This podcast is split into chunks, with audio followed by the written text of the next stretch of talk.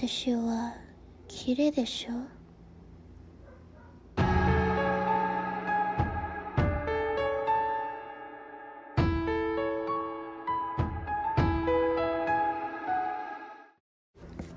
坂口同学今年三年级了，开学三个月以后，他终于说服了妈妈，让他可以和同学一起步行上下学。他的家比同学的家再远一些， 一般上他都会先一个人从家里的小区走到同学家的小区，再和同学一起到学校去。放学的时候，他们再一起从学校回到小区。同学会先回到家。最后的一小段路，坂口会自己一个人慢慢的走回家。通常到了这个时候，天色就会开始慢慢变暗。一开始的几天，坂口还会有点害怕，而到了后面，他慢慢习惯了，反而会经常放慢脚步，偶尔停下脚步，闭上眼睛，仔细聆听路边的蝉鸣，又或是偷偷观察路过的每个人。看到有趣的事情时，他还会驻足几秒后再继续往前走。但即使是这样，他还是会在妈妈规定的时间以前回到家，因为他也不想让妈妈担心。这天放学以后，坂口和同学告别了，就往家的方向走去。他就像是平日一样，喜欢偷偷观察路过的人。在回去的路上，他看到了一个漂亮的女人。那个女人戴着口罩，但从眼睛来看，她长得非常好看，是一双漂亮的杏眼。坂口忍不住停下了脚步，眼睛悄悄地往那个女人的方向看去。只见那个女人正在向一个男人搭话，不知道说了什么。那个女人却突然掀开口罩，口罩之下。诡异的红唇，从嘴角往耳后裂开了一个巨大的伤口。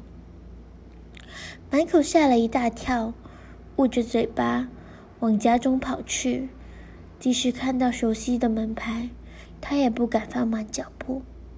他用力地拍打家门，叫唤妈妈，直到妈妈打开门，他紧张的情绪才稍微放松，抱着妈妈大哭。白口太太也不知道发生了什么事，她赶紧先安抚了女儿。一向来大咧咧的女儿，不知道怎么的，突然变成了这样。等到坂口的情绪慢慢的稳定下来以后，坂口才慢慢的把他自己所看到的事情告诉妈妈。妈妈听见以后，神色有些复杂，但她还在安慰着女儿，不断和女儿强调是她自己看错了。没有什么嘴巴裂开的女人，但坂口却怎么都不相信妈妈。他自己很确信，他看到的那个女人的嘴巴是真真实实的，从嘴角裂到了耳后。第二天到了学校以后，坂口迫不及待地跟同学说他昨天放学回家遇到的事情，但他所说的却不被同学所相信。平时在同学之间不太受欢迎的坂口，这时在同学口中更是变成了一个为了引起关注而不断编故事的怪人。坂口的心情不太好，整个人郁郁寡欢的。虽然之前他在班级上就是一个可有可无的透明人，但他还是有一两个好朋友。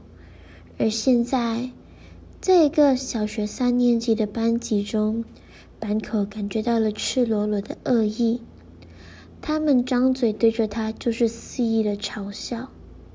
这种霸凌，直到一个月后，一个可怕的传闻开始在同学之间传开，他们对于坂口的嘲笑才慢慢少了很多。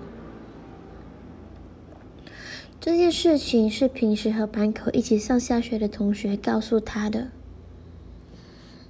坂口的心情不太好，整个人郁郁寡欢的。虽然之前他在班级上就是一个可有可无的透明人，但他还是有一两个好朋友。而现在，在一个小学三年级的班级中，坂口感觉到了赤裸裸的恶意，他们张嘴对着他就是肆意的嘲笑。这种霸凌，直到一个月后，一个可怕的传闻开始在同学之间传开。他们对于坂口的嘲笑，才慢慢少了很多。这件事情是平时和坂口一起上下学的同学告诉他的。哎哎，你知道吗？最近好像发生了很多很奇怪的传闻。据说啊，在每一天放学之后，就会有一个奇怪的女人开始在我们校门口那边徘徊。不是会有一些同学，他们有时候会比大家都还要晚回家吗？听说他们就有遇到一个奇怪的女人，那个女人她就戴着个口罩，可是他们都说她的眼睛长得很漂亮，很好看。那个女人就会问他们一个很奇怪的问题：“私は綺丽でしょ？”那个女人会问他们：“她长得漂亮吗？”然后大家 就有一些会回答他说：“对呀，很漂亮啊。”然后隔天那个同学就没有再来上课了，大家都不知道发生了什么事情。然后这个很诡异的事情，好像目前不管是在我们学校还是我的补习班，大家都好像在谈论这件事情啊。班口听完以后，心里面有一些发毛，不知道为什么，他会不由得联想起他之前在放学回家的路上看到那个奇怪的女人，那个嘴巴从嘴角裂到耳后的那个女人。他打了一个冷战，赶紧加快了脚步，想要快点回到家。他回到家以后，妈妈见他整个人气喘吁吁的，又笑着问他：“怎么啦？今天又遇到了什么事情吗？”而坂口就告诉了妈妈，今天同学告诉他的那个奇怪的故事，里面那个奇怪的女人。他跟妈妈说，他总觉得那个传闻中的女人就是之前他在回家路上看到那个奇怪的人。怎么知道？妈妈听到了以后，整个人陷入了沉思。直到过了大概半个小时以后，妈妈才再次从房间里面出来。妈妈告诉坂口说：“这几天他别先不要去上课，他会替他跟老师请假。”但坂口不知道为什么他突然就不能去上课了，他就一连串的不断在追问妈妈。发生了什么事情？而妈妈被他吵得有些不耐烦，但也还是一直拒绝告诉坂口到底发生了什么事情。直到坂口对着妈妈说了一句：“妈妈，我已经长大了，拜托你告诉我吧，因为我也想保护妈妈。”而坂口太太听到了这句话。才终于松了口，告诉坂口最近发生的一件事情。坂口看到的那个女人，其实根本就不是错觉。坂口太太知道那是谁，那个女人是真实存在的，而那个女人其实就是他们这个小区里面的其中一个人。那个女人的命不太好。从小就是父母离异，而他的父母也各自有了自己新的家庭，就把他丢给了爷爷奶奶照顾。但即使爷爷奶奶对他再好多好，还是没有办法弥补他失去的那一段母爱和父爱。他是一个很缺爱的孩子。他长大以后，他遇到了他的丈夫。她以为她遇到了她这一辈子的白马王子，但她的丈夫其实对她一点都不好。她的丈夫不只会喝酒，还会打她。即使她帮她丈夫生了一儿一女，但她的丈夫好像还是经常出轨啊，家暴。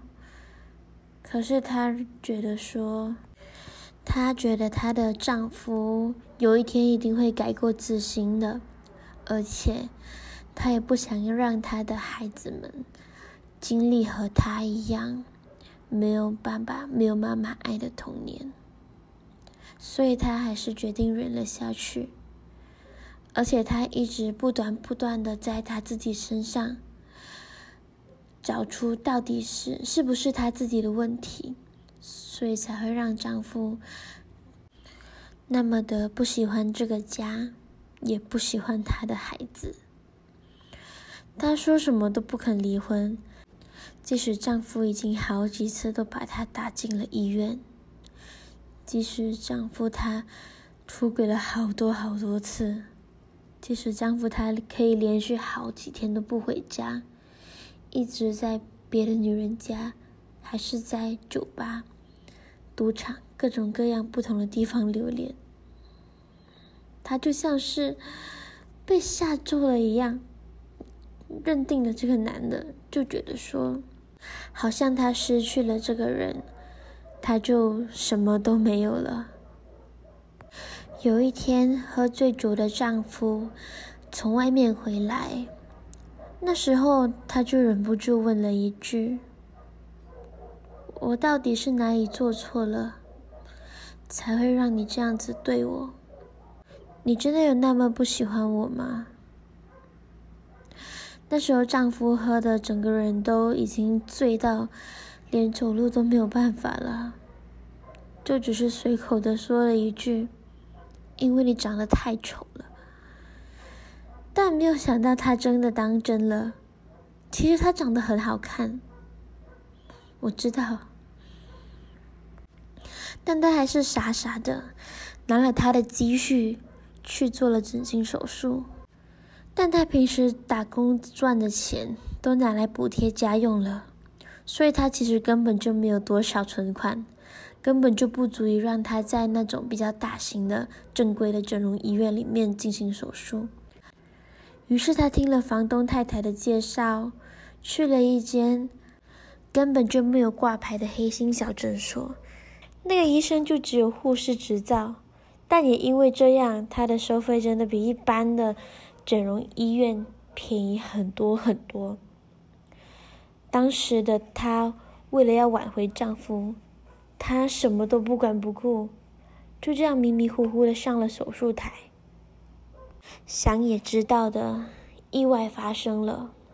为了节省成本，医生竟然没有给他下足够的麻醉剂。在手术的中途，他就突然醒来了，感觉到脸上传来的剧痛，他拼了命的挣扎。而在争执之下，医生竟然把他的脸都划出了一个口子。据说那之后，他好像就有点不太，精神那边可能就出了一点问题。听邻居说，某一天丈夫回家时，看到她坐在床边。丈夫正想要开口呼喝她，让她去准备饭菜时，她的头默默的转了过来。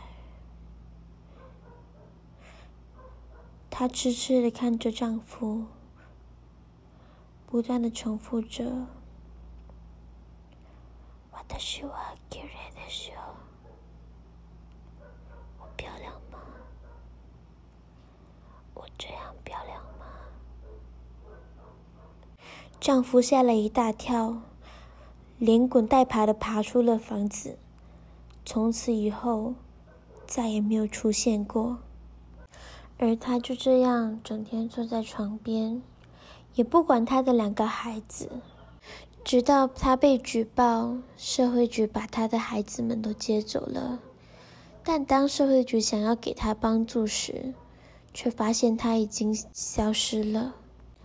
直到最近，听你说的那件事情，我发现好像是他出现了。这几天还是不要去上课了，坂口太太这样子对坂口说。而学校中早就已经流言四起，各种版本的故事传了一遍又一遍，直到各位家长都害怕的请求学校暂时停课，直到找到那个女人为止。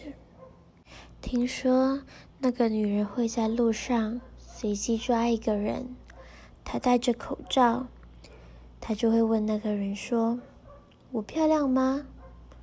如果那个人说漂亮，那他就会摘下口罩，问他说：“那这样我还漂亮吗？”这时候，如果你忍着恐惧说漂亮，他就会把你变得跟他一样漂亮；而如果你说不漂亮，他就会恼羞成怒，把你给杀了。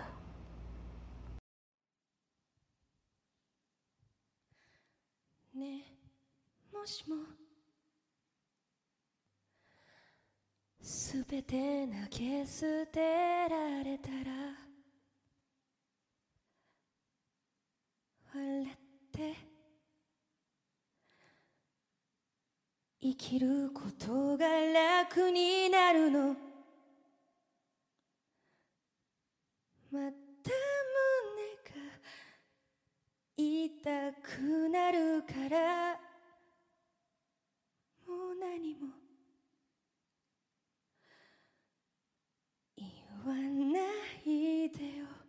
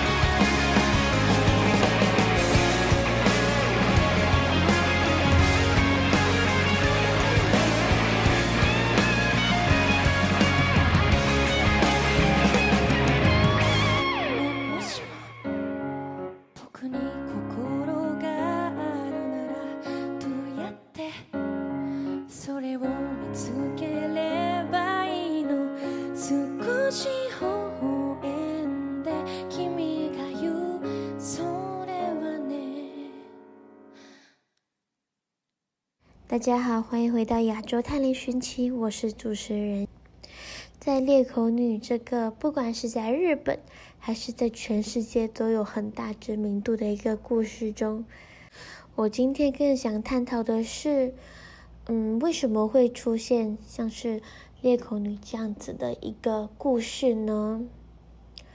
以我自己对于日本的一个可能不算太深的理解来说，日本是一个极度寻求集体感，他们不会想要表现得很怪异，不想要表现得自己和别人不一样，因为他们真正想要，他们是想要去融入群体，是寻求群体的一个认同感的。然后就好像我们刚刚说的故事中，不管是坂口还是裂嘴女。